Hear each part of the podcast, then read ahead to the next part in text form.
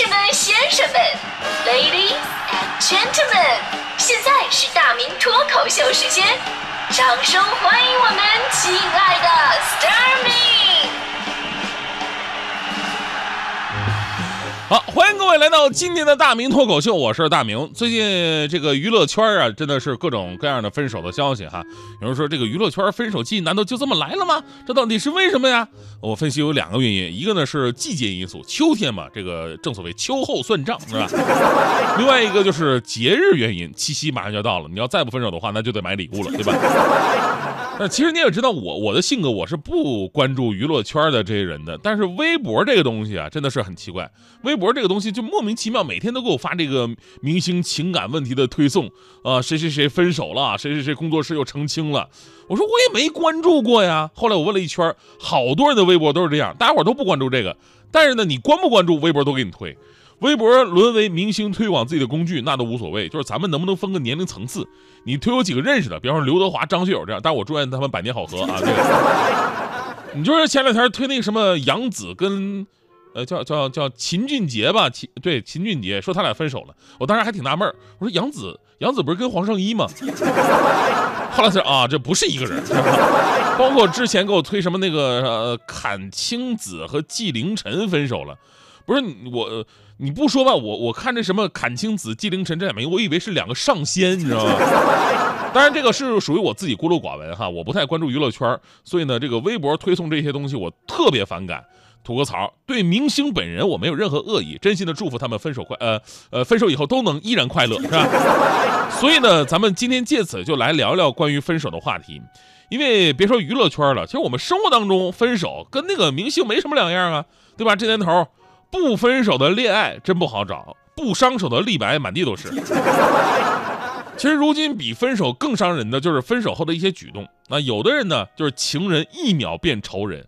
之前有人问说，分手是一种怎样的体验呢？有人回答，啊，老师呢只能否定你的成绩，老板只能否定你的工作，但是他把你整个人都给否定了。还有的人啊是脆弱到不行，死去活来的，一丁点尊严都没有。我告诉你们，只有弱者才会在分手的时候痛哭流涕，求他不要走。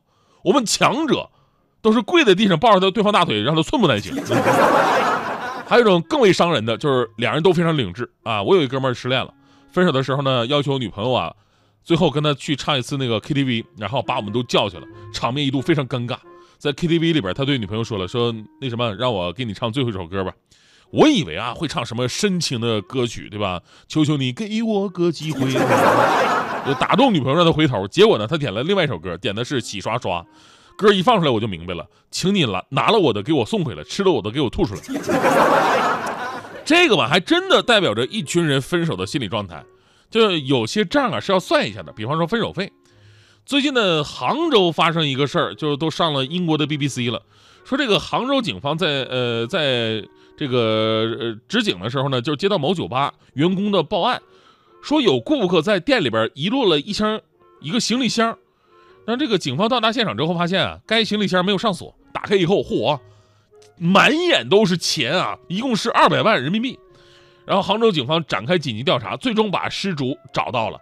失主说啊，这笔巨款呢，是我给前女友的分手费。但是呢，并没有能达到前女友对我的这个五百万的一个要求，反正我觉得二百万就足够了。他说必须得五百万，我们两个人相不相互互不相让，然后就把二百万给扔酒吧了。看了这个新闻呢，真的应了那句老话：贫穷限制了我的想象力。怪不得现在很多小姑娘那么喜欢去酒吧呢，大款确实多呀。以后我也去，我不找小姑娘，我主要负责捡钱。所以问题来了，就是分手以后的情债。真的需要或者是有必要用钱来偿还吗？而且感情这东西可以用价格来衡量吗？我我也不用说人家啊，就我上三年级的时候，因为呢也有次喜欢一个女孩，结果那女孩后来转学了，然后呢转学我就特别伤心啊，走之前我就把那个刚买的我刚买的那个多功能文具盒我就送给人家了，这可能是我人生当中第一笔分手费。但成年人的分手费呢更加现实。它更像是未婚男女之间的离婚协议，而且呢，感情本来是一件特别复杂的事儿，每个人有自己不同的体会、遭遇和理解。我看了几个接受媒体采访的有所要过分手费经历的人，有的是比较理智的啊，就是我不想欠你什么，对吧？拿了你的我都会还给你。呃，有的呢就是我们不太理解的，一方跟另一方索要什么青春损失费，他们可能觉得女生的青春比男生要短啊。还有一种呢，就是有一方背叛了另外一方，然后觉得自己这些年在另外一个人身上浪费太多，必须要回来。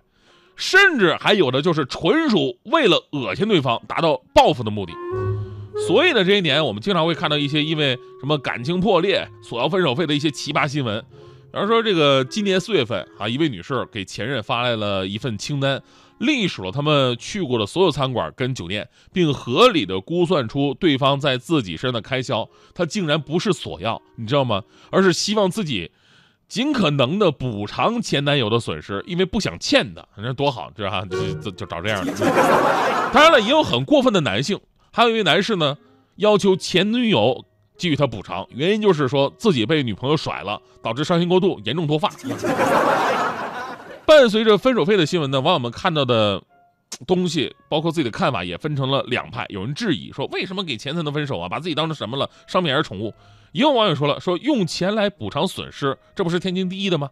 所以还是那句话，就是每个人的性格呀、遭遇啊、对事物的体会啊、看法都不一样，咱们不可能给别人的世界观做指导。所以呢，分手费这事儿吧。没办法讨论它合不合理，到底给多少才可合理？但有一点是大概率的，什么呀？就是分手费会让两个本来已经很苦恼的人更加苦恼。分手费就算是补偿，也绝不会让你解脱，有的时候甚至还会把你拉进更深的漩涡。所以呢，当你走到因为分手费而产生更大分歧的时候，其实应该检讨一下自己：你真的爱过对方吗？现在我们说这个分分合合的恋情之所以这么多呀，就是因为太容易就在一起，太容易就分开。恋爱的时候，一切关于两个人在一起不合适的理由都是浮云；而分手的时候呢，浮云都能成为两个人在一起不合适的理由。哎，我这句话说的好好有哲理是吧？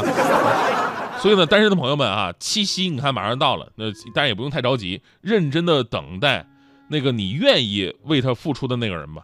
那说到七夕马上来了嘛，就是那天我看到大迪在我们那个单位楼下超市有个大超市，啊，这个超市有一个板板就有一个区域吧，说什么七夕特卖巧克力专区啊，就是大迪在那逛的，鬼鬼祟祟的把每盒巧克力都拿起来看了一遍。我上去说，我说大迪啊，哈，你被我逮着了哈，我说你个单身狗，你在这干什么玩意儿？你你有情况你是不是啊？大迪，你看刷脸就红了，然后呢羞赧的就跑掉了。我说肯定是有情况，然后呢，我发现了问题。我看了一下这些巧克力，每一盒巧克力都被大迪塞进去一张纸条，上面写着一句话：“我们分手吧。”